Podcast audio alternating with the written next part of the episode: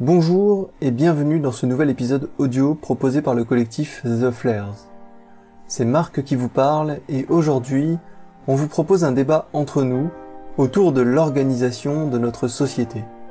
Si l'on souhaite s'intéresser à l'organisation de notre société, il est essentiel de se pencher sur l'analyse des formes de gouvernement les plus connues, telles que la démocratie, la dictature, le communisme, la monarchie, la théocratie ou même encore l'anarchie. Il est évidemment impossible de poser un regard sur chacun de ces modèles sans s'intéresser à leurs failles et aux éventuelles dérives des mouvements idéologiques qui peuvent en émerger. À partir du début des années 20, un mouvement politique d'un nouveau genre a commencé à prendre forme. Un mouvement politique qui, à l'heure actuelle, tend de plus en plus à pousser les frontières de l'ancien modèle pour s'imposer par l'action entrepreneuriale et par l'innovation. La technocratie. La perspective d'une société structurée selon un modèle technocratique est en réalité d'ores et déjà bien présente. Aujourd'hui, nous avons décidé d'échanger sur cette forme de gouvernement possible afin de tenter d'en extraire ses éventuelles failles et dérives. Nous avons parlé pendant environ deux heures sur ce sujet et nous vous proposons donc un épisode en deux parties. Vous écoutez actuellement la seconde partie de l'épisode. Pour une meilleure compréhension du débat, il est recommandé d'écouter la première partie avant celle-ci. Vous êtes libre de vous abonner au podcast sur votre téléphone si vous souhaitez être tenu au courant à chaque sortie d'un nouvel épisode et écouter tous les épisodes où que vous soyez. Pour cela, il vous suffit de chercher The Flares dans une application telle que Apple Podcast ou Podcast Addict si vous êtes sur Android. Si vous avez des suggestions, des remarques ou des interrogations à propos de cet épisode, vous êtes libre de les poster en commentaire juste en dessous. En attendant, on vous souhaite une bonne écoute. Bah en fait, euh, ouais, justement, j'allais te proposer en fait de d'enchaîner sur euh, sur euh, ce dont on a brièvement parlé tout au début du podcast. C'est le principe de précaution qui s'applique à des domaines sensibles comme l'environnement, l'alimentation et la santé. On a parlé déjà de l'environnement, mais on n'a pas parlé de la nutrition et de la santé. Alors la nutrition, c'est peut-être moins sensible au niveau de la technocratie. Je sais pas trop ce que ça pourrait vraiment, en quoi la technocratie pourrait altérer notre façon de manger. Je pense que ça pourrait au contraire euh, uniquement l'améliorer parce que si on analyse tes informations, c'est que tes informations biologiques, euh, je veux dire de euh, physique, physiologiques, on, ne peut en théorie que te proposer quelque chose de meilleur pour ton corps. A priori. Oui. Mais dans la santé, ça pose quand même beaucoup de soucis parce que la technocratie, si on si on étire vraiment le modèle à son maximum, on peut imaginer une société dans laquelle la santé est gérée uniquement par des machines. Et là, ça fait euh, quand même largement débat. Euh, parce que il y a d'un côté les experts humains d'aujourd'hui qui vont te dire que non, la santé ne peut pas être gérée que par des machines, et de l'autre, tu as presque du scientisme qui te dit que factuellement, un robot a moins de risque d'échouer une opération qu'un humain. Mm-hmm. Et, et voilà. C'est vrai. Que de ça? C'est vrai. non, mais le, côté de la médecine, euh, effectivement, c'est euh, moi mon expérience personnelle. Euh, à chaque fois que je vais chez le docteur, sans, hein, je vais, je vais, j'espère qu'il écoute pas le podcast, mais euh, euh, auquel cas j'ai dit bonjour, mais j'ai l'impression qu'à chaque fois que j'y vais, que je dis que j'ai un problème, il me dit oh mais c'est bon, c'est pas grave, ça va, ça va. Donc, je préférerais presque demander à, une machine hmm. qui me en fait, le problème, moi je pense que on sait aujourd'hui qu'il y a énormément de soucis médicaux qui peuvent être anticipés par la prévention et par, euh, par l'accès à des données en amont. C'est-à-dire, euh, quand tu commences à développer un cancer et que tu as quelques millions de cellules cancéreuses dans ton corps, ça veut dire que tu auras peut-être un cancer dans 20 à 30 ans. Si tu le sais déjà à ce, stade-là, tu l'auras pas le cancer dans 20 à 30 ans parce que tu as des actions qui peuvent être prises qui sont beaucoup plus simples, beaucoup moins lourdes. Donc évidemment. Plusieurs mettre en place une hygiène de vie pour euh, justement euh, contrecarrer le processus. Tout à fait. Déjà. Euh, avant qu'il soit irréversible. Se détourner des mauvaises habitudes alimentaires ou, ou de consommation de mm. stupéfiants ou de produits nocifs ou, si tu mm. travailles dans un certain domaine qui a des aspects, mm. qui peut être cancérigène ou quoi. Mais donc effectivement, moi j'aimerais bien avoir un, système comme ça qui pourrait contrôler assez souvent ton corps. Alors je pense que alors moi également, je suis du même point de vue que toi là-dessus. Euh, je préfère avoir une analyse complète qui me dit euh, euh, rationnellement et factuellement à partir de mes symptômes et à partir de, mon analyse physiologique que euh, j'ai euh, j'ai telle ou telle chose à, à revoir ou à corriger. Mais je pense pas que ça soit intégré encore euh, majoritairement dans les mœurs. Je pense que le, ce qui revient souvent, c'est ah oui, mais rien ne remplace le contact avec un médecin. C'est vrai. Mais il faut voir aussi autre chose, c'est que les, les, c'est les sociétés qui vont ou qui attaquent en ce moment le, le marché de la santé, le domaine de la santé, Mhm. euh, elles, euh, elles proposent déjà une automatisation des diagnostics médicaux, Mhm. mais en fait c'est pas euh, c'est pas pour des, des, des pays comme le nôtre où tout le monde a déjà accès à un médecin facilement. C'est pour des pays pauvres ou sous-développés Mhm. qui n'ont pas de médecin justement et qui n'ont que ça. Bien sûr. Et en fait, on- moi j'ai l'impression qu'on va se retrouver dans un modèle de société où euh, dans la santé, les pays sous-développés vont peut-être avoir de, de meilleurs euh, diagnostics santé que nous pendant une période en tout cas. Ouais, c'est possible. Parce que le, avant qu'on adopte euh, l'automatisation de la, de la santé, euh, à mon avis, il va se passer euh, quand même pas mal d'années. Bah après, euh, je pense pas qu'on se dirige forcément vers une, une full automatisation de la santé d'une certaine façon, parce que je pense qu'il y aura une sorte d'alliance entre médecins et intelligence artificielle et algorithme. Euh, et c'est cette alliance qui fera le- la force du système en, en soi. C'est comme, euh, voilà, il y a, certes, on sait aujourd'hui que on, on voit un, or- un, un- un algorithme, une intelligence artificielle est meilleur à analyser, par exemple, une radio et, ou un, un IRM pour détecter une tumeur. Ils ont Ouais. fait des tests, il y a des pourcentages qui ressortent et en moyenne, euh, l'IA est plus forte qu'un humain parce que ben, elle sait euh, reconnaître plus de nuances de gris sur une image, elle peut détecter plus Mhm. facilement euh, qu'est-ce qui va pas euh, dans le corps. Mais après, c'est à l'humain qui est derrière de, de- de prendre connaissance de ces données et d'a- d'appliquer le, le bon traitement. Euh, donc, je pense que ça va être d'abord ça qu'on verra, une alliance. Donc, certes, il y, a peut-être- il y aura peut-être moins de, de cardiologues ou, ou de, d'oncologues ou même médecin généraliste certaine moi même médecin généraliste je sais pas mais en... plus dans les spéciali- spécialités finalement parce que finalement pour l'instant aujourd'hui une IA n'arrive pas dès qu'il y a le mot général une IA n'y arrive pas quoi et c'est pour ça que un médecin généraliste qui a une connaissance assez large dans la médecine qui est capable de bah, diagnostiquer plusieurs maladies et tout ça euh, il pense pas qu'il sera remplacé assez rapidement par l'IA. Par contre, c'est les spécialistes qui, vont être remplacés assez vite. Parce que nous, on arrive faci- facilement à créer des, des IA spécialisées dans quelque chose. Par exemple, on arrive à dire à une IA, tu conduis une voiture. Hmm. Elle sait le faire. Par contre, si tu lui dis, tu conduis une voiture et en même temps, euh, tu analyses le marché économique, ça, elle sait pas parce que on n'a pas encore atteint le stade où l'IA est capable de, de faire des activités cognitives générales. Mais euh, du coup, ben, effectivement, quand tu iras voir un spécialiste, un radiologiste, un dermatologue peut-être, ou c'est ces gens-là Oui. qui utiliseront peut-être une IA et qui ils se verront finalement augmentés par l'IA. Et c'est euh, et c'est un peu l'idée aussi du transhumanisme, même si c'est un autre débat, mais l'idée d'augmenter l'être humain grâce à la technologie, c'est ce qu'on fait depuis euh, qu'on est sorti des caves, euh, des cavernes, quoi, et, et qu'on est plus chasseurs-cueilleurs. Euh, on augmente nos nos capacités, on augmente ce qu'on sait faire, notre capacité de raisonner, et, et c'est comme ça que je pense que ça va évoluer.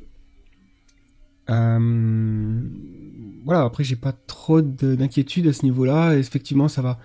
Il y a beaucoup de gens qui n'ont pas confiance. Et même euh, quand je parle autour de moi des voitures autonomes euh, qui arrivent très vite, euh, il y a beaucoup de gens qui se disent jamais je monterai, je monterai là-dedans. C'est marrant hein, euh, la réaction. Alors que pour eux, ça ne leur pose pas trop de problème de monter dans un avion. euh, qui peut, voilà. Alors que l'avion, euh, si, si tu mets sur papier ce que c'est qu'un avion, c'est ouf. Ouais. C'est 10 bah, c'est quand même 10% d'humains et 90% de machines. Ouais, et puis c'est un gros tas de métal de plusieurs tonnes où c'est que t'as 800 personnes dedans qui volent, et comme d'une certaine façon, euh, que j'ignore, c'est le moyen le, le plus sûr de voyager, quoi. Ça défie toute logique. Euh, voilà, si tu dis à quelqu'un Mm. euh, que si tu décris ce que c'est qu'un avion et tu lui demandes si c'est sûr, il va te dire non, c'est pas sûr. Comment on peut faire voler un truc de plusieurs tonnes avec des gens dedans et que ça soit sûr? Pourtant, si, ouais, beaucoup plus Pour sûr. revenir à la voiture, il y a aussi toujours ce phénomène de... En fait, il y a un biais, alors je pense que ça doit être un biais cognitif, mais je j'ai pas le nom, en tout cas si ça en est un. Euh, c'est, tu sais, l'impression que parce qu'une personne conduit vite et est plein, pleine d'assurance, t'as moins peur de monter dans sa voiture que... Enfin, pas forcément vite, mais qu'elle conduise pleine d'assurance, Mhm. surtout. T'as moins peur de monter dans sa voiture parce que que la personne qui va euh, être tout le temps euh, aux aguets et qui va euh, être moins confiante dans sa conduite. Alors qu'en fait, c'est la personne peut-être la moins confiante qui va faire le plus attention aux dangers. ouais. Et, en fait, j'ai l'impression que c'est, on retrouve un petit peu ce phénomène-là avec les voitures autonomes. C'est la voiture qui a le plus de, de paramètres de, comment dire, de capteurs de danger. Enfin, la voiture autonome en soi, elle a plus de capteurs de danger que, que l'être humain. Ouais. Des capteurs potentiellement beaucoup plus sensibles, Mhm. beaucoup plus précis. Mais finalement, on monte pas dedans parce qu'il n'y a pas de conducteur. Juste le fait qu'il n'y ait pas de conducteur humain au volant, ça, ça nous stresse. Ouais, non, c'est sûr. hein. Alors, il, y a- il va y avoir. euh, biais psychologique. Ouais, c'est ça. Il va falloir beaucoup de tests, beaucoup de, ra- de- de rassurer les gens. Après, euh, je pense que les chiffres parleront d'eux-mêmes. Hein. Oui, puis je pense qu'il y aura, il y aura de toute manière des early adopters. Il y aura des, Oui. des gens qui, qui vont adopter ça au début, puis après, euh, il va y avoir une courbe qui va monter, et Mm. puis après, ça sera popularisé, quoi. Ça Oui. sera lancé. Et puis ça va se faire Mais- petit à petit parce que ils parlent beaucoup en ce moment de de mettre en place les systèmes autonomes de voitures euh, autonomes dans des Mm. endroits finalement fermés, c'est-à-dire euh, à l'échelle d'un campus universitaire par exemple. Donc à partir du moment où tu rentres sur le campus, il n'y a plus de voitures euh, manuelles que autonomes.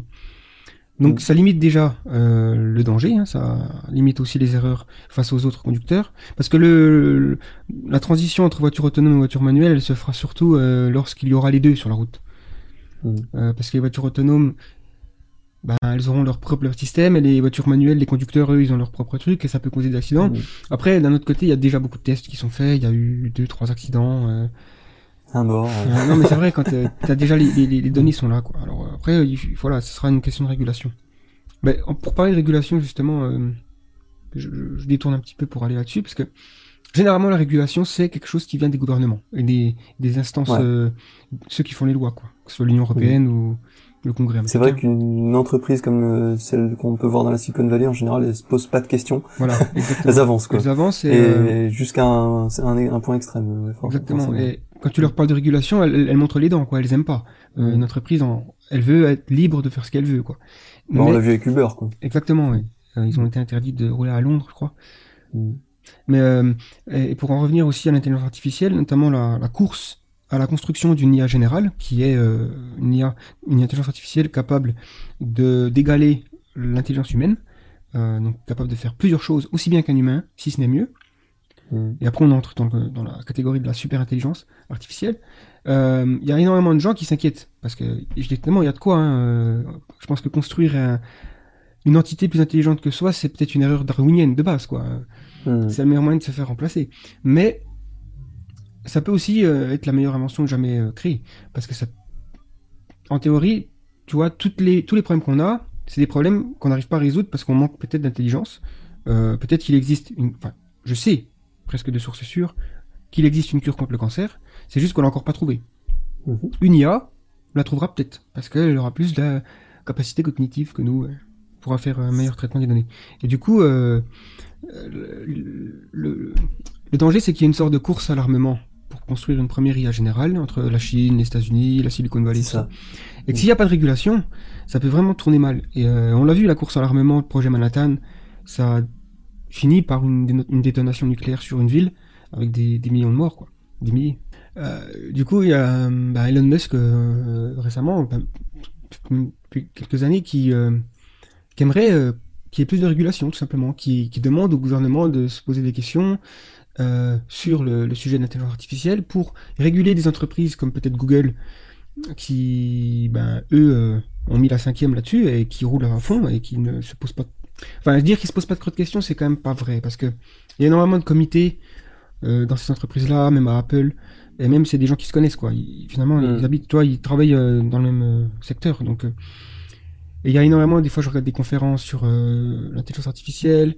Tu retrouves euh, un type d'Apple, un type de Google, un type euh, qui a écrit des livres ou Elon Musk des fois qu'elle a. Mais en gros, ils se connaissent, ils savent que c'est important de traiter le problème. Par contre, ce qu'on sait pas, c'est ce que fait la Chine, parce qu'il y a une sorte de, hein, eux, c'est pas vraiment la transparence. On sait pas si le gouvernement chinois régule. Et le problème, c'est que eux, si on sait pas s'ils régulent, euh, les Américains, eux, ils vont se dire, pour pas être en retard, euh, ben, on peut pas réguler, parce que si les, les Chinois euh, créent le premier système euh, d'IA général avant nous, ben, ça peut Hmm. créer une sorte de déséquilibre des puissances. Ça, c'est un truc qu'ils veulent pas, forcément, machin, machin. Donc, euh, c'est en ça que, ouais, Après, les Chinois, euh, je sais qu'ils ont quand même la réputation de copier sans forcément essayer de comprendre l'entreprise qu'il y a derrière. Hmm. Donc euh, bon après une IA ça reste une IA mais euh, ce que je veux dire par là c'est que culturellement la Chine est très éloignée des, des États-Unis. C'est vrai. Même c'est aux antipodes concrètement. Et, et en fait leur façon de d'aborder le, le sujet de la technologie euh, c'est pour moi elle est un peu parfois elle est pathétique au sens euh, littéral. C'est- Je, je me dis ouais bon ok vous essayez de copier ça mais ça marche pas quoi. Tu peux pas euh, juste prendre Uber et copier en Chine. Et d'ailleurs je crois qu'en Chine là, il y a un autre euh, Uber qui fonctionne très différemment et enfin ils ont quand même réussi à sortir quelque chose mais mais c'est ça. euh, Google je crois qu'ils avaient décidé de pas aller justement se positionner en Chine parce que les moteurs de recherche pareil c'est euh, culturellement ça fonctionne en Chine mais pas ailleurs. Oui. Euh, Il y a un truc quand même. un- Enfin, après oui c'est vrai que ça empêche pas de créer une IA. hein. Une IA ça reste une IA. Mais la Chine a, des, a plus de pouvoir au niveau politique euh, que les États-Unis, je trouve, parce que, en tout cas, sur leur propre entreprise. Euh, Voilà, le fait que Google ne fait pas ce qu'il veut en, en Chine, c'est parce que voilà, ils ont une censure, et ça, c'est le gouvernement qui met ça en place. Euh, si tu tapes Dalai Lama dans Wikipédia en Chine, je suis pas sûr que tu tombes sur quelque chose. Euh, ou alors tu tombes sur une page qui décrit que c'est le diable. hein. Et c'est vrai que j'ai eu des conversations avec des Chinois dans différents voyages que j'ai faits. Et, ils ont cette vision hein, que le, le Dalai Lama c'est une mauvaise personne, c'est même un, Ah ouais. un dictateur théocrate. Et oui, d'une certaine façon, C'en est un. c'en est un. C'est une théocratie. Ouais. Si tu, si- après, ils vont accepter évidemment. Mais si tu vas là-bas et tu dis je vais ouvrir une église, ils vont te dire non. hein. Ouais. Tu vois, euh, donc euh, Ouais, c'est en ça que le mot secte est galvaudé. voilà, il, Mm. il faut pas non plus euh, mettre ça sur. Enfin, c'est. il- Ouais, faut pas trop euh, sanctifier euh, un peuple ou, ou ou une religion en général quoi. Mais bon, effectivement. Mais c'est vrai que l'intelligence artificielle, je pense, c'est le, le la conversation la plus importante du 21e siècle. Bah, surtout la super IA en fait. Voilà, oui. Euh, parce que l'IA en soi, euh, c'est pas si elle nous rend service, elle nous rend service quoi. Tout. Oui, et puis Euh, a- Après, euh, c'est vrai que ça pose des questions sur le, le, le- le travail, et la rarification du travail. Mais, euh, Il y a un phénomène aussi qui est, qui est- qui est- qui s'est- qui est observé depuis le début du 20e, ou le- la moitié du 20e, je dirais plutôt depuis la- les premiers ordinateurs, c'est qu'à partir du moment où un système artificiel intelligent est adopté, on arrête de l'appeler intelligence artificielle. Du coup, on a toujours l'impression que parler d'intelligence artificielle, c'est parler d'un truc qui est dans le futur. Et, tu vois, euh, et aussi le Hollywood qui nous a habitués à, à un certain type, vision, exactement, qui modifie notre perception et notre réaction émotionnelle à ça. Mais Mm. euh, quand tu euh, ben, quand tu vas sur Netflix, t'as un moteur de recommandation qui te dit ça, tu vas aimer, ben c'est une IA quoi. Pourtant, nous, Mm. on l'appelle pas IA. euh, le, sys- le système qui gère, par exemple, les, les avions dans un aéroport, quelle porte tu dois aller pour euh, prendre l'avion jusqu'à machin, ouais, c'est une IA. c'est une IA. Euh, le système Une calculatrice, c'est une IA. Exactement. Mm. Bah oui. Donc, euh, c'est des IA limitées, c'est des IA restreintes, Mm. qui sont tout autour de nous, qui vont encore plus se multiplier. Et on parlait d'IA médecin, tout ça, ça sera aussi des IA restreintes, et on les appellera probablement pas IA. Mais euh, du coup, on a toujours l'impression que quand on parle d'IA, c'est un truc dans le futur. Et je pense Et d'ailleurs, je trouve qu'il y a beaucoup. vas-y, vas-y, continue. Non, j'allais dire, je pense que ce serait bien d'avoir euh, plus de d'experts politiques à ce sujet, peut-être même un ministère de l'intelligence artificielle, enfin, si ça pourrait un jour euh, exister, ou peut-être un autre nom, mais quelque chose où où tu as vraiment des réflexions sur euh, ce que peut apporter une IA à l'échelle nationale. Un conseil Jedi, quoi. Ouais, ouais, exactement, il faut ça, un, petit conseil Jedi. Mais ils ont échoué. Et ouais. ah bah c'était aussi un peu un dogme. hein. Mm. Alors, Tout à fait. c'est même ça, c'est exactement ça. Il y a une prophétie, tout ça. Mais euh, en fait, pour revenir sur euh, sur l'IA, ouais, je voulais parler de l'œuvre de Isaac Asimov, qui parle, enfin, qui explore beaucoup ces questions-là à travers son, enfin, principalement à travers les nouvelles qui concernent les robots et l'intelligence artificielle, évidemment, et le, le cycle des robots. Tu parlais tout à l'heure de la déformation, de la, de la perception de l'intelligence artificielle à travers les œuvres de Hollywood. Oui. Euh, enfin, la représentation que fait Hollywood d'une intelligence artificielle. Voilà. Moi, j'ai déjà euh, une première chose à dire, c'est que euh, je vois souvent des films ou même des livres qui parlent de l'intelligence artificielle et qui n'arrivent pas à dissocier IA des robots, Mhm. De- mais d'un robot qui, la plupart du temps, est sous forme humanoïde. Voilà, un Android. Ouais. Et je pense notamment, euh, je sais que je vais me faire taper dessus, mais je pense notamment à la série Battlestar Galactica qui, pour moi, confond les deux. Mhm. Je sais pas si tu l'as vu cette série-là. J'avais commencé. J'ai, pas tout vu parce que bon, il y avait euh, beaucoup de choses à voir. Mais euh, non, ouais, je, je vois c'est quoi avec les, les Silons, hein, je crois que ça s'appelle. Voilà. T'as des Silons qui ont forme humaine et qui ont en fait, enfin qui sont en fait des robots qui, euh, qui bon, pour la faire courte, qui en fait ont, sont entrés en conflit à un moment donné avec les humains, si je me souviens bien, et euh, ils se sont exilés et en fait ils sont revenus et c'est au moment où ils reviennent que la série commence. Mhm. Et ils sont revenus et ils ont évolué euh, de leur côté. Et en fait, je trouve que c'est une série qui mélange euh, les problèmes liés à l'IA qui pourraient être des problèmes plus politiques, de qui, qui sont englobés dans la technocratie, et les problèmes de est-ce qu'il faut construire des robots à forme humanoïde? Pour moi, il essaie, enfin, c'est une offre qui essaie de traiter les deux en même temps et qui en fait finalement se perd un peu en chemin. Ouais.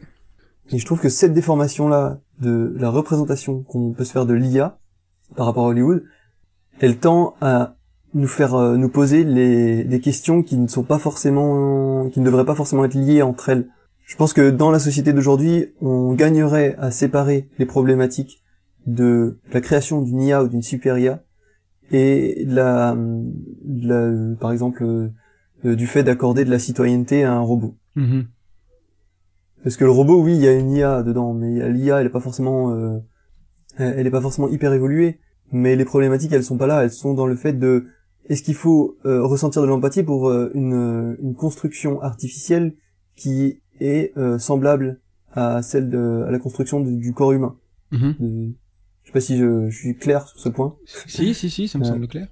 Non, je suis d'accord avec toi. Je suis déjà d'accord sur le fait que la plupart des films hollywoodiens sont complètement euh, à côté de la plaque sur la question de l'intelligence artificielle. Peut-être à l'exception de Her, euh, pour euh, prendre un exemple récent. Même, même Deus Ex Machina, je trouve qu'il est un peu, pas vraiment.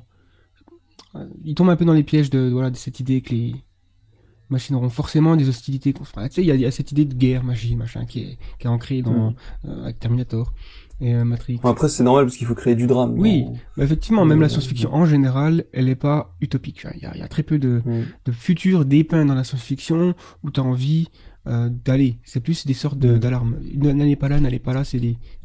Mais euh, effectivement, les, les- les- euh, la différence entre intelligence artificielle et robot, c'est la différence entre, si on fait preuve de dualisme, entre esprit et corps.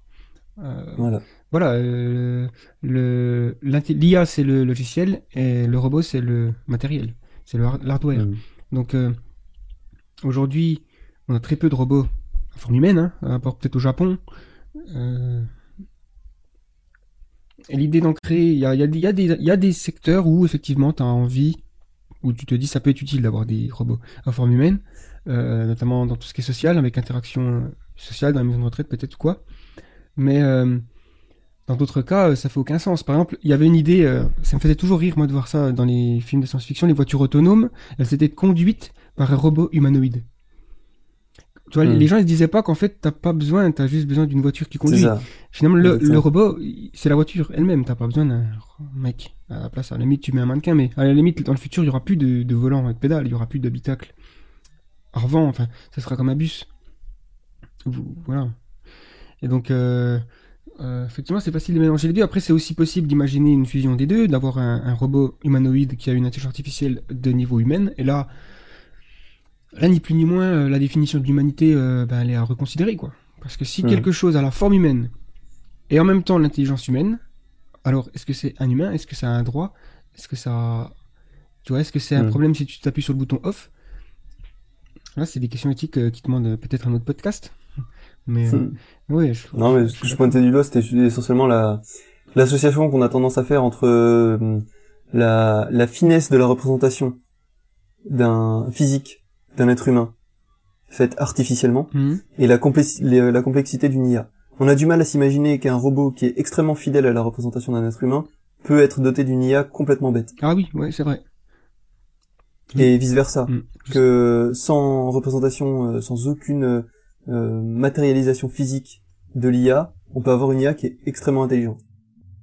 Et, et pourtant, c'est ce qui est exactement en train de se passer en fait. C'est que les sociétés qui bossent actuellement sur la représentation la plus fidèle de l'être humain de manière artificielle euh, physiquement, elles s'intéressent rarement à ce qu'elles mettent dedans en fait. Mhm. Et, vice versa, une IA, quand tu bosses sur une IA, en général, t'as 100% de tes ressources dessus. Oui, voilà. C'est vrai qu'on est plus en train de soit de construire des zombies, donc des formes humaines mais dénuées d'intelligence, des coquilles vides, quoi. Ou alors, mm. euh, voilà, des trucs où tu peux faire un peu la conversation, tout ça. Et, euh, mais, mais très bête, quoi. Euh, mais, et d'un autre côté, t'as l'intelligence artificielle qui paraît être. qui est un peu. Vu qu'on peut pas la, toucher physiquement, on se dit, elle est pas là. Mais en fait, ça n'empêche pas que l'intelligence égale pouvoir. Et le pouvoir d'une IA, mmh. si elle a accès au net, par exemple, elle est monstrueuse. même si elle a accès au, ouais, au, enfin, au, au, silo de missiles nucléaires, au système économique. Et surtout, on a du mal à, à se dire qu'une intelligence artificielle pourrait être différente de notre intelligence. Mais à un point où euh, on est à l'autre côté du spectre, quoi. C'est-à-dire que ce sera vraiment une intelligence extraterrestre on parle souvent d'extraterrestres, comment ils vont pouvoir penser, euh, est-ce qu'une civilisation extraterrestre a les mêmes problèmes que nous, tout ça. Il y a peu de mm. chances pour que ce soit le cas d'ailleurs. Mais du coup, on va probablement créer une intelligence comme ça sur Terre.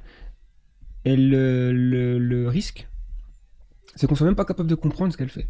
Alors je pense que le premier risque, c'est même pas ça. C'est de, de se confronter à des décisions qu'on n'est pas prêt à prendre.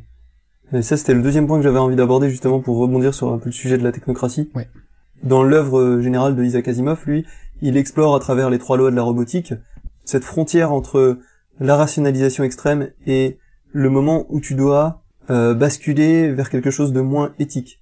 Mm-hmm. Et, et, du coup, parce que, enfin, une IA hyper intelligente, elle peut te proposer de prendre une décision, par exemple, euh, supprimer la moitié de l'humanité. Mettons ça d'actualité. Ouais. ouais, vrai que... euh, en un claquement de doigts. Euh, et, et, et, et toi, tu peux ne pas avoir, euh, parce que enfin ton éthique peut te freiner dans, dans cette prise de décision, même si rationnellement, factuellement, c'est la meilleure décision à prendre pour hmm. euh, pour le bien de l'humanité euh, sur le long terme. Et je pense que c'est la première confrontation euh, entre la façon de voir les choses de l'humain et la façon de voir les choses d'une machine qu'on va pouvoir observer. Avant même de, de se retrouver face à une IA dont on comprend même pas les décisions, je pense qu'on va se retrouver face à ça. Parce qu'on on tend quand même vers le, une IA qui va nous assister. Ouais. Et, et non pas nous dicter euh, nos décisions. J'espère en tout cas. Mhm. Mais si on tend vers ça, on, va forcément arriver à un moment donné où on va se demander si en fait la l'IA est une bonne invention pour euh, l'éthique humaine et on va devoir euh, reconsidérer des, des principes philosophiques fondamentaux et ça va ça va faire mal. Ouais, en fait, le problème, un des problèmes principaux euh, principaux de, la création d'une IA aujourd'hui, chez les experts en tout cas, euh, c'est ce qui s'appelle le value alignment, euh, donc le, système de valeur, hein. voilà pour que on crée une IA qui ait les mêmes valeurs que nous. Et ça c'est extrêmement compliqué déjà parce que dire qu'on a les mêmes valeurs, c'est très compliqué à définir parce que clairement moi j'ai pas les mêmes valeurs que l'État islamique. Il y a des choses que eux considèrent normales et éthiques que moi je considère abominables. Euh, et donc, à l'échelle d'une planète, avec tous les êtres humains qui existent, et toutes les différentes cultures, et tous les différents systèmes de croyances, c'est compliqué d'avoir des valeurs communes.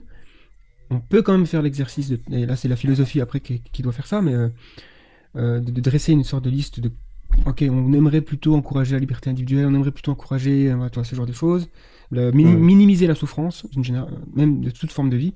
Et si une IA arrive à incorporer ces valeurs, euh, on est quand même plutôt bien parti. Après, il y a aussi un problème, c'est que les valeurs changent.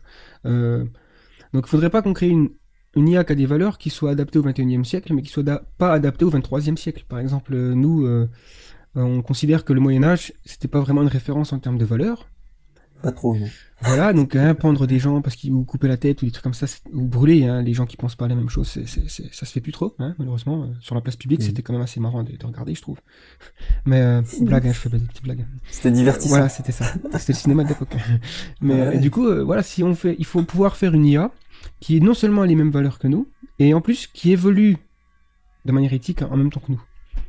Et ouais, ça c'est compliqué. En fait, d'une façon c'est compliqué, d'une autre on a un exemple qui est euh, finalement euh, autour de nous euh, en permanence et qu'on a même nous vécu, c'est un enfant. Quand tu fais un enfant, tu lui transmets des valeurs, tu lui transmets ton mode de vie, ta façon de mm. voir les choses, et tu, suis son développement jusqu'à son, son, âge adulte. Mm-hmm. Et ça se passe en général assez bien. donc, Comme Chappie, quoi. Ouais, c'est ça. C'est du, du, mm. du, coup, le, les, aujourd'hui, une façon de faire de l'IA, c'est avec le machine learning, l'apprentissage machine, et donc on est, on est là un peu là-dessus, quoi. Hmm. C'est-à-dire qu'elle apprend. Mais tout ça, il y a aussi un problème de, qui se voit de plus en plus, c'est le problème de la discrimination, qui, même si elle est involontaire, parce que des fois, en fait, on donne des données à une IA, sur des statistiques, par exemple, notamment, par exemple, une statistique aux États-Unis, il y a peut-être plus de crimes qui sont commis par des personnes de couleur que d'autres. Du coup, Hmm. si tu nourris ces données dans une IA, sans vouloir discriminer quoi que ce soit, tu vas créer une IA qui pense que les personnes de couleur sont plus susceptibles de commettre un crime. Alors que, euh, d'un point de vue purement scientifique, c'est faux. Euh, donc, Hmm. c'est un- c'est une question de culture, une question d'éducation et de, de milieu social, mais c'est pas une question de couleur. Donc, il faut apprendre une IA à di- à- aussi à traiter ces données avec un. c'est extrêmement complexe. Moi, personnellement, je suis pas un spécialiste, donc euh, je saurais pas comment euh, faire avec euh, juste des lignes de code. Mais Hmm. Euh, voilà, donc on imagine. Il y avait aussi un coup, j'avais lu un, un article qui disait que, imaginons si on prend l'intelligence d'une araignée, tu peux difficilement faire plus loin que l'intelligence humaine, quoi. Euh, au niveau de valeur, au niveau d'objectifs. Maintenant, tu donnes à cette araignée la super intelligence. Ouais. Donc même, même si, parce qu'il y a souvent des gens qui pensent que intelligence, forcément, plus tu es intelligent, plus tu auras des, tu vas te rapprocher de l'humanité. tu auras des valeurs comme nous, euh, tu vois, des trucs. euh, c'est- une affaire de complexité, tu veux c'est dire. neuf, ouais, voilà. Et que forcément, Mm. euh, voilà, on est au sommet de la scène d'intelligence et donc on est, qu'on est comme on est.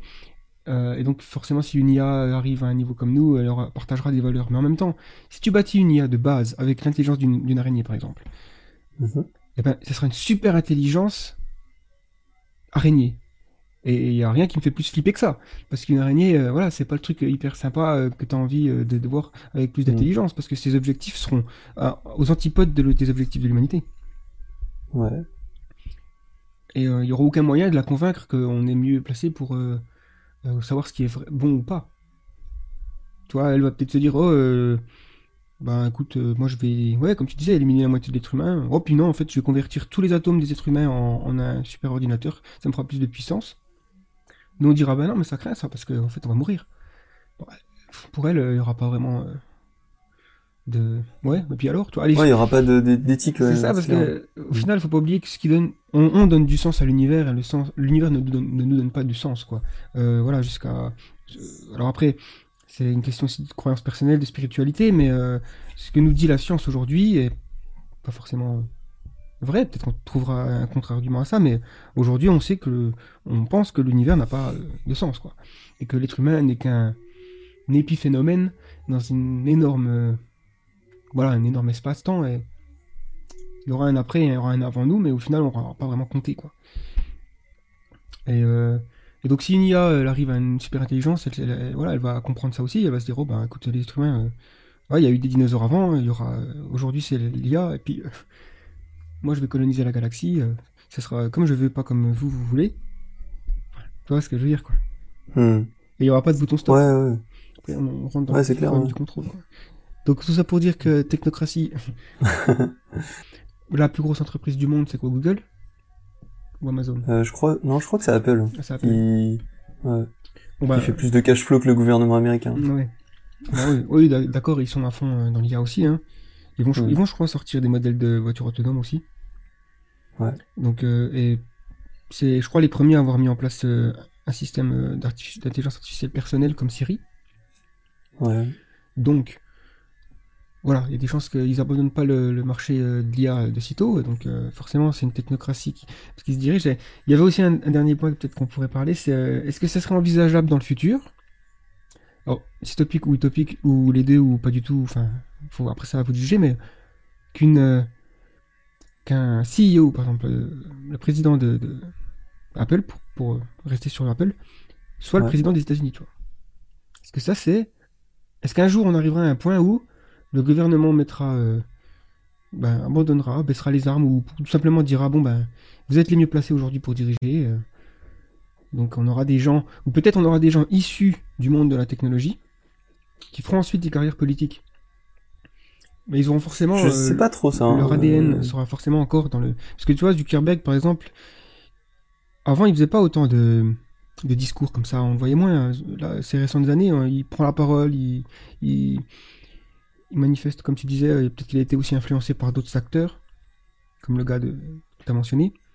Mais euh, Parker. ouais. voilà. Mm. Mais euh, enfin voilà, on le voit. euh, Mais je pense pas en fait. moi, J'y crois pas. des euh, ces gens-là, je crois pas qu'ils se dirigeraient naturellement, qu'ils seraient inspirés par le fait de euh, rentrer dans le, le modèle politique traditionnel. Je pense que déjà à leur échelle, ils sont convaincus à juste titre euh, de faire de la politique beaucoup plus rapidement et efficacement que la politique traditionnelle elle-même, mhm. et que rentrer dans le, moli- dans le moule du modèle politique traditionnel, c'est régresser finalement. Ouais. Euh, je, je pense qu'au contraire, ils sont, c'est pas dans leur, ouais, je- peut-être que je me trompe, hein, mais euh, je, le, je, le, je vois difficilement Zuckerberg se dire tiens, je vais devenir euh, gouverneur ou euh, président même, euh, parce que de toute manière, il sait très bien que le pouvoir qu'il a entre les mains, c'est déjà un pouvoir infiniment plus grand qu'un sénateur ou qu'un gouverneur. Ou... Mm. C'est, enfin, Ouais, c'est pas faux. Après, il y a des trucs qu'ils peuvent pas faire quand même. Je veux dire, euh, il y a pas longtemps, j'écoutais un podcast euh, de Sam Harris et euh, il avait invité un candidat pour le- les élections 2020 mhm. Euh, aux États-Unis et donc euh, c'était un type. En fait, je crois que son, son- il a pour origine euh, le milieu de l'entrepreneuriat avec notamment le, tu vois, les venture capitalistes quoi, les, les mecs qui, qui font de l'investissement, ouais, voilà.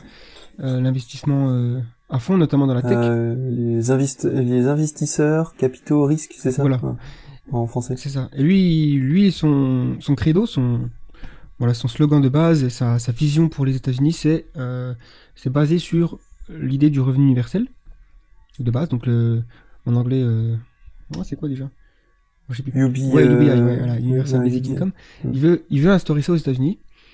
Et je pense que s'il a cette conviction profonde que ça peut marcher, et d'ailleurs, il, il en parlait bien dans son. Il a fait un livre d'ailleurs, mais il, en- il, en parlait bien dans le podcast que. euh, voilà, il parlait comment financer ça, pourquoi c'est une bonne idée, comment ça peut affecter la société, enfin, et quels sont aussi les, les arguments contre qui sont finalement pas des arguments valables. Il démonte, Mm. en fait, il essaie de démonter la critique contre ça. C'est normal puisque c'est lui qui le propose, mais en tout cas, on sent son intérêt de, puisqu'il vient un peu aussi du monde de, de l'investissement dans les entreprises technologiques, il sent bien Mhm. le monde se dirige vers une grosse crise du travail, Ouais. un gros Carrément. problème d'inégalité financière, économique, où des gens vont devenir encore plus riches et des autres personnes vont ne plus avoir de revenus. Et lui, ben, il se dit euh, clairement, euh, il faut mettre en place un, un revenu universel euh, et faire en sorte que qu'on laisse pas des gens comme ça, qu'on n'abandonne pas certains citoyens. Et euh, c'est voilà, je sais pas s'il aura énormément de, de visibilité pendant la campagne en 2020, ce sera à suivre. Mais euh, c'est, je crois, le premier politicien aux États-Unis qui met en place, enfin qui qui veut mettre en place le, parce que je pense pas que Donald Trump c'est dans ses plans. hein. Non. Mais il me semble qu'en France il y avait des pro- propositions aux dernières élections Ouais. euh, du côté de la Ouais, gauche. ouais, il y avait Benoît Hamon Voilà, ouais. qui proposait ça. Euh, je pense que j'ai du mal à voir comment ça, ça va pas être adopté en fait. Je pense qu'on aura, Ouais. on pas trop de choix. Pareil. Mm.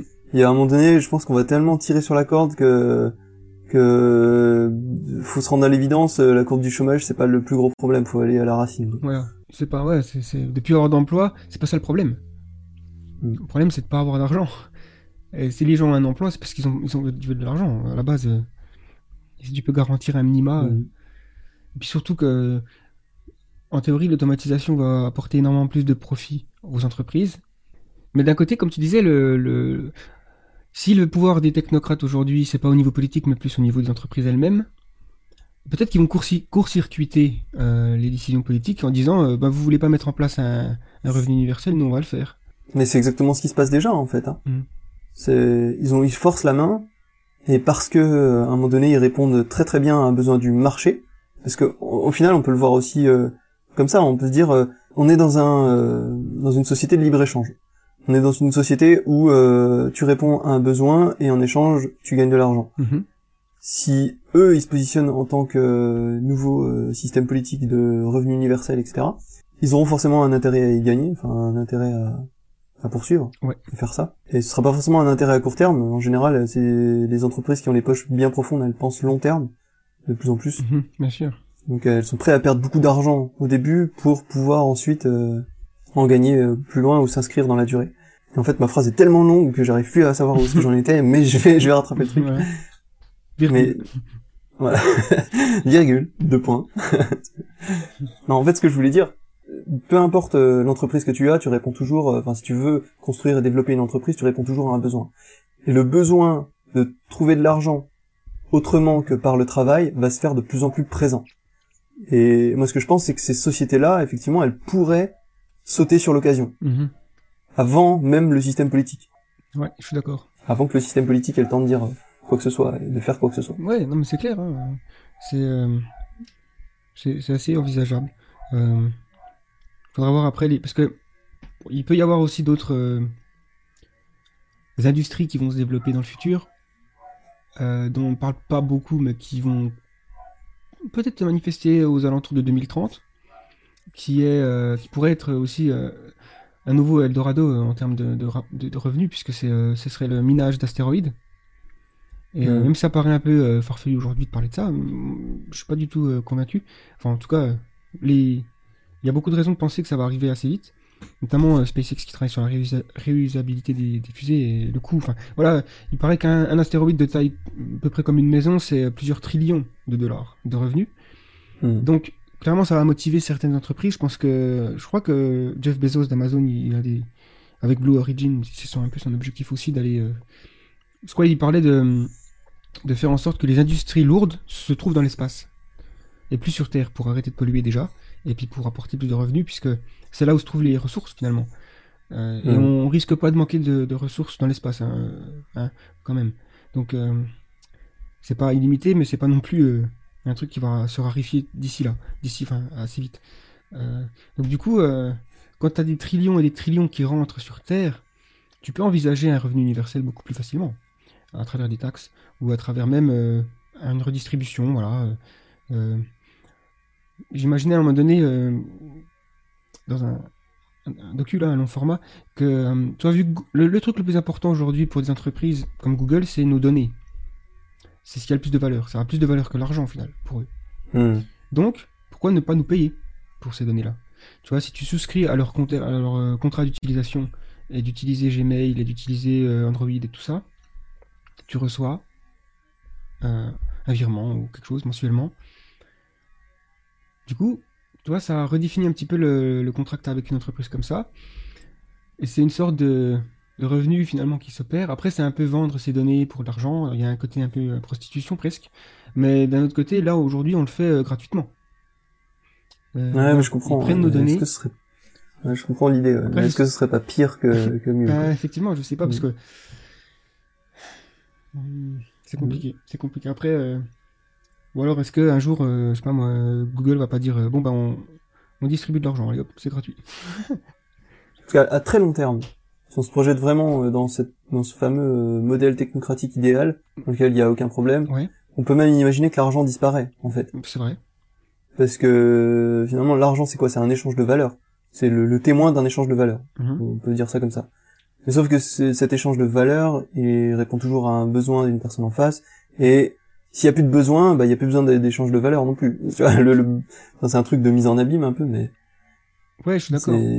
si, si, si demain tu peux manger euh, gratuitement parce que plus personne n'a à travailler pour te produire cette nourriture, pour te- t'amener cette nourriture, et que tout est fait de manière écologique et tout est fait, enfin là c'est une utopie parfaite, hein, Ouais, c'est vrai. mais euh, mais l'argent disparaît dans ce cas, Mhm. parce que ça n'a plus de sens. Moi, c'est sûr qu'il y a des, des scénarios, euh, surtout sur le long terme, hein, de l'humanité, qui envisagent effectivement euh, une automatisation quasi euh, parfaite. Euh, et, et même, il y a, il y a des concepts de science-fiction, comme le... En gros, une imprimante universelle, ça s'appelle. Mhm. qui est capable, en fait, de la maîtrise. Donc ça, ça, ça- ça nécessite encore des paliers technologiques qu'on n'a pas franchis. Mais si, une- si dans le futur, la civilisation humaine ou post-humaine trouve le moyen de, de produire directement à partir des atomes. Du coup, tu vois ce que Ah je oui, j'ai vu ce truc-là. c'est ouais. une sorte d'imprimante. En gros, tu Hmm. euh, le scénario, euh, voilà, c'est en gros, euh, ben, tu, tu dis je veux une fourchette, et puis l'imprimante t'imprime une fourchette, quoi. À, moins, à, à zéro coût, puisque ça va travailler avec des atomes. Hmm. Donc euh, en gros, tu mets, tu fais en input, en gros, dedans la machine, tu insères un morceau de métal, Ouais. et ça ressort une fourchette. Et après la fourchette, une fois que tu l'as utilisée, puis t'en as plus besoin, bah, tu la remets dans la machine et tu dis euh, maintenant je veux autre chose. Et tu peux imaginer euh, après avec ça faire des maisons, des voitures et tout. De la nourriture, parce que si tu peux travailler à l'aspect euh, atomique, tu travailles aussi à l'aspect moléculaire, les cellules. D'ailleurs, il y a beaucoup d'entreprises qui commencent à travailler sur ça, sur la fabrication de viande en laboratoire. afin d'enlever de l'équation euh, la souffrance animale. Donc, ce qui fait que dans ton assiette, tu as un steak qui est, d'un point de vue moléculaire, identique à un steak qui a été fait sous euh, de la manière traditionnelle avec, la avec une, vache qui est morte, quoi, pour te donner ton steak. Mmh. Sauf que là, il n'y a pas de vache.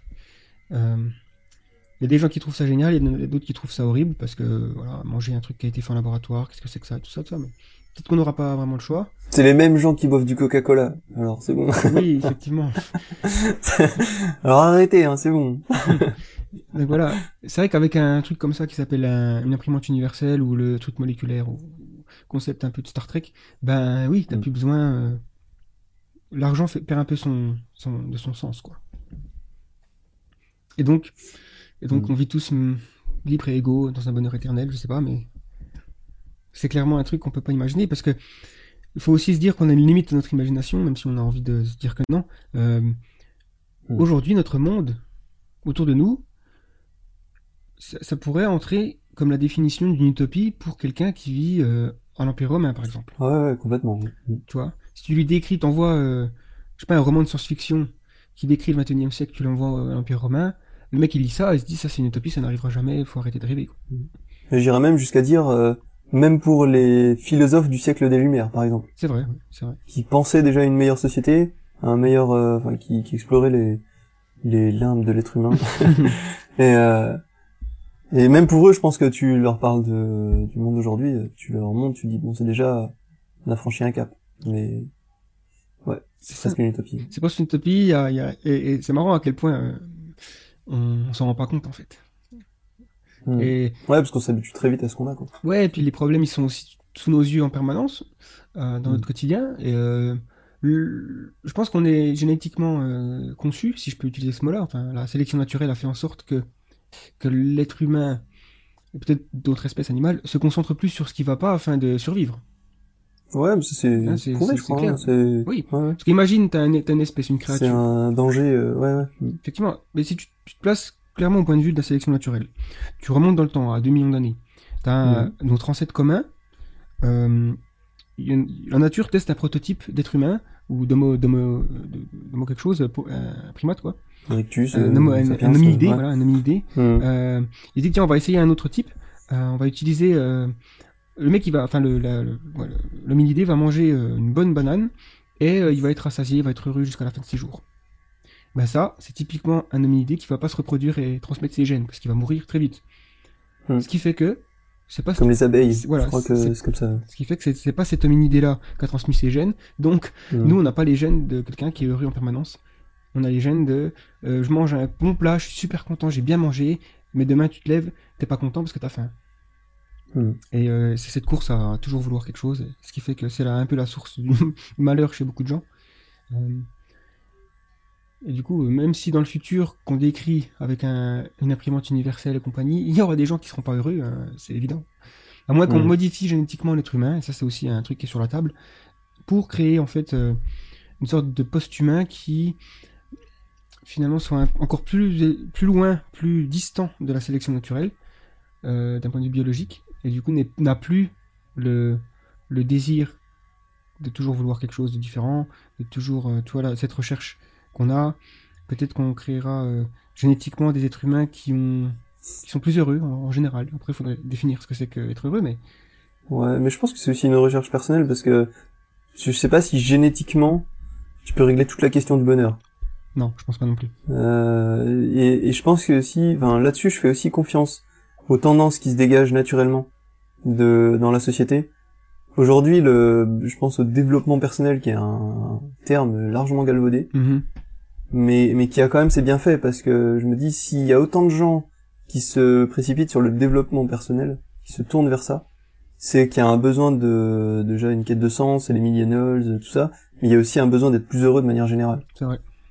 Et, et je pense que la question du bonheur, elle se, bah, elle peut pas se jouer uniquement sur les gènes parce qu'après t'as le contexte aussi dans lequel t'es éduqué, dans lequel tu tu évolues, tu as comment tu vas recevoir les événements de la vie, euh, comment tu vas gérer tes émotions par rapport à ça. C'est c'est une vraie éducation. Donc je sais. Ah c'est vrai. On peut avoir peut-être plus de prédisposition. Euh, si je crois que même dans le dans le, le, il me semble avoir vu ça dans le ton capital de départ, tu as une prédisposition au bonheur ou pas. Oui. Mais euh, il me semble que tu as des parties qui sont liées quand même à ton comportement à toi, et il me semble que ces parties-là sont majoritaires. Si je dis pas de bêtises, mais Mm. là, je suis pas pas forcément expert. hein. Non, mais t'as raison, j'ai vu ça Ouais. aussi. C'est en fait, une- on a tous une sorte d'échelle et on a un niveau de base qui représente euh, notre niveau en général, moyen, de bonheur, de satisfaction, on va dire plutôt, parce que bonheur, je pas trop utiliser ce terme, plutôt de satisfaction. Et des fois, en fonction des événements, euh, ben t'as plus de bonheur, de satisfaction. Genre, euh, on va dire que t'as t'as à 50, c'est une échelle sur 100, on va dire euh, le moyen, le niveau moyen, c'est 50, ou il y en a des gens qui sont à 60, il y a des gens qui sont un peu tout le temps un peu négatifs, donc ils sont à 35. Bref, admettons, on part euh, sur mon cas, imaginons que je suis à 50. Euh, demain, je vais voir mes, mes potes, ou je, fais un- je vais voir un match de foot, ou, ou je mange un bon plat, ou ma famille, tout Ou ça. la France gagne la Coupe du France Monde. la Coupe du Monde, ça. voilà, exemple magnifique, deux. Et euh, là, mon niveau va monter à 80 peut-être, mais deux Mm. jours après, il va redescendre, et il sera à 50. Ouais, parce que tu te seras habitué. Et pareil, demain, euh, ben, quelqu'un que je connais meurt dans un accident de voiture, ou euh, j'ai une maladie, ou quelque chose, ben, mon niveau va descendre à 20 pendant quelques jours. Il va remonter. Il va remonter. Mm. Et c'est prouvé, et même les gens qui gagnent au loto, ils ont Mm. fait des études là-dessus, ils ont étudié le, le niveau de satisfaction des gens. Alors évidemment, dès qu'ils gagnent au loto, ils montent à 150, Ouais. et, et au bout d'un Mais an, après, ils redescendent en dessous de moins 1000. non, mais au bout d'un an, euh, ils font le test après, et au bout d'un an, en fonction Mm. de leur réponse, c'est un, questionnaire, j'imagine, ben, ils se rendent compte que ils ont retrouvé une certaine euh, habitude de la satisfaction qui est euh, ben, moyenne. Mm. Des fois ça va, des fois ça va pas. Donc, et effectivement, alors ce qu'on pourrait faire génétiquement, c'est modifier les prédispositions pour, par exemple, avoir des êtres humains qui naissent à 80. Hmm. Donc, ils auraient tendance à voir la vie en rose. Ouais. Ça peut faire quand même une grosse différence, euh, déjà. Est-ce qu'il n'y a pas un risque aussi de voir euh, trop la vie en rose du coup? Oui, non, mais après, c'est Euh. sûr qu'on rentre dans le, l'éthique des bébés, euh, euh, design, design babies, enfin, ouais, Bébé des conçu. Bébé euh, Voilà. conçu. ouais. par, euh, en gros, euh, les décisions des parents, euh, privilégier Mm. certains gènes. Si on trouve demain le gène qui rend heureux, ben, ça pose problème. Et j'espère qu'on ne Ouais. trouvera jamais ce gène, franchement. Parce que, euh, qui c'est qui voudrait un enfant qui n'a pas ce gène? Ça va être dur, hein. Euh, pareil, euh, moi je veux bien qu'on fasse des enfants qui n'ont pas de disposition à la trisomie 21, qu'on qui vont pas avoir de prédisposition aux maladies cardiaques et même euh, à la calvitie ou des trucs comme ça. Mais après, de leur dire, euh, ouais, j'aimerais que mon gosse il ait les yeux bleus et qu'il soit comme ça, comme ça, qu'il soit un bon sportif quand il a 18 ans. Et puis là, on en a déjà parlé, mais ça, ça reste de l'eugénisme Mm. et ça fait plaisir à Hitler. Quoi. Voilà, on peut terminer le podcast sur Hitler. C'est, voilà, donc là, je pense que votre niveau moyen il est à 20. Euh, il va remonter à 50. hein. The Flares, Ne vous euh, voilà. distributeur euh, officiel de, de bonheur et de malheur. Non, je pense qu'en général, euh, la- sur la chaîne, on est quand même optimiste. Ouais. Il y a souvent, je vois des commentaires euh, de personnes qui aimeraient qu'on fasse des vidéos sur. euh, Pour titiller un petit peu les aspects plus, euh, ouais, plus euh, Jared Diamond quoi, collapse. Genre oui, le- les. Comment ils appellent les. les euh... Collapsologues. Ouais, collapsologue, voilà, ça, exactement. Effectivement, on pourrait en parler un, un coup, hein, mais euh, bon, euh, c'est sûr qu'on est plus des optimistes technologiques, pas des naïfs non plus, hein, Ouais. mais c'est important. D'ailleurs, parlons des commentaires. C'est pas parce qu'on répond pas aux commentaires qu'on les, les, regarde pas. En général, on les regarde. hein. Ça, ça- On les regarde tous, on vous observe. ouais, tous, Big même data, les, les gens. même les mauvais. Surtout les mauvais. Bon. Et on commente que les bons. Et on, on regrette de pas de pouvoir mettre juste euh, des j'aime et des cœurs sur les commentaires. On pourrait mettre des, des gros dislikes bien pourris. Ouais, il faudrait qu'ils Non. mais euh, c'est plus si on pouvait, on, on répondrait à tous, mais on, on peut pas en termes de temps. C'est monstrueux. Ouais. Des fois, voilà. Euh, Des fois, je regarde les commentaires en me levant le matin, et s'il y en a une dizaine, si je prends vraiment le temps de répondre aux 10, Mm. j'ai deux heures de perdu dans ma journée. Donc, euh, moins de contenu après à faire. On peut peut-être conclure sur le, le ce podcast-là de la technocratie. Ah ouais, ouais, c'est vrai. Mm. Bah en fait, euh, euh, je sais- pas, je pense qu'on a fait relativement le tour du sujet. Après, euh, si vous voulez réagir dans les commentaires, n'hésitez pas. Euh, si vous avez des idées euh, sur sur le sujet de la technocratie, ses limites, ses risques, et si euh, vous avez euh, l'impression qu'on a dit aussi des choses qui n'étaient pas forcément très justes, c'est possible, parce qu'on n'est pas non plus des Oui. experts en sociologie politique, euh, géopolitique et euh, entrepreneuriat et économie. Et tu vois, ça en fait des domaines. En fait, tout ce qu'on a dit, quoi. Mais en, en- en- je dirais de manière générale, on n'est pas du tout des experts en rien du tout. Ouais. Euh, Faire Peut-être des films. à la limite, ouais, à faire des films et monter ou des trucs comme ça. Mais ça, c'est des, c'est pas des trucs qu'on parle souvent. c'est pas le but de la chaîne. Mais euh, euh, oui, c'est on sait juste des avis, on, on est intéressé plus que. Ouais, c'est de la curiosité, quoi. Il faut le voir comme ça. On n'est pas là, euh, on n'est pas dans une démarche dogmatique, hein, surtout pas. On a, on n'a pas envie de convaincre, on a juste envie de d'éveiller les, les, les gens à des sujets qui sont pas forcément euh, traités dans la société d'aujourd'hui ou qui qui arrivent mais timidement. Et voilà, la technocratie, euh, ça fait partie de ces sujets-là. En tout cas, on, on en est convaincu. Mhm. Et, euh, et voilà. Je pense que on peut conclure là-dessus. On se retrouve euh, bientôt dans un prochain podcast, une prochaine vidéo. Euh, N'hésitez pas à proposer des sujets aussi de podcasts qui pourraient vous intéresser, sur lesquels euh, on pourrait éventuellement débattre. Euh, Mettez-les en commentaire, on, lit les commentaires et on regardera si euh, bah, s'il y a un sujet qu'on peut traiter et sur lequel on a assez de matière, surtout, pour, euh, pour Ouais. pouvoir en faire une discussion euh, intéressante, Tout à fait. dans l'espoir de- d'intéresser. en tout cas. Et que ça soit lié aussi euh, au futur en général, quoi. Ouais, l'avenir du monde. euh, et euh, bon après on peut parler de Bill Bokeh et puis euh, de comment on fait des muffins, mais, euh, Ouais. mais bon c'est sur notre deuxième chaîne, ça, c'est The Ouais. Flares. mais- c'est The Flares mais avec un logo tout rose. C'est Ah, on fait des cupcakes. ouais des cupcakes, ouais. c'est pas des muffins, des cupcakes. Ah oui, pas confondre. Alors là on va se faire taper dessus. non, des cupcakes, c'est pas des muffins. bon, bah écoutez, euh, chers auditeurs, chères auditrices, Ouais, c'est ça, c'est marrant de dire ouais, ça. à, à bientôt. Chers internautes. sur la- Ouais, chers internautes. Ouais. À bientôt sur une prochaine vidéo, sur un nouveau podcast, sur un nouvel article, sur le site internet, sur euh, voilà, tout ce que vous voulez. Vous pouvez Voilà. retrouver The Flares partout et bientôt dans votre frigo. Euh, bientôt euh, dans la salle communale de Monson euh, à 18h. au Grand Rex. Le Grand Rex. On fera une conférence. bon, on arrête de déconner et puis on dit ciao. Ciao. Allez, allez, Salut. bye bye.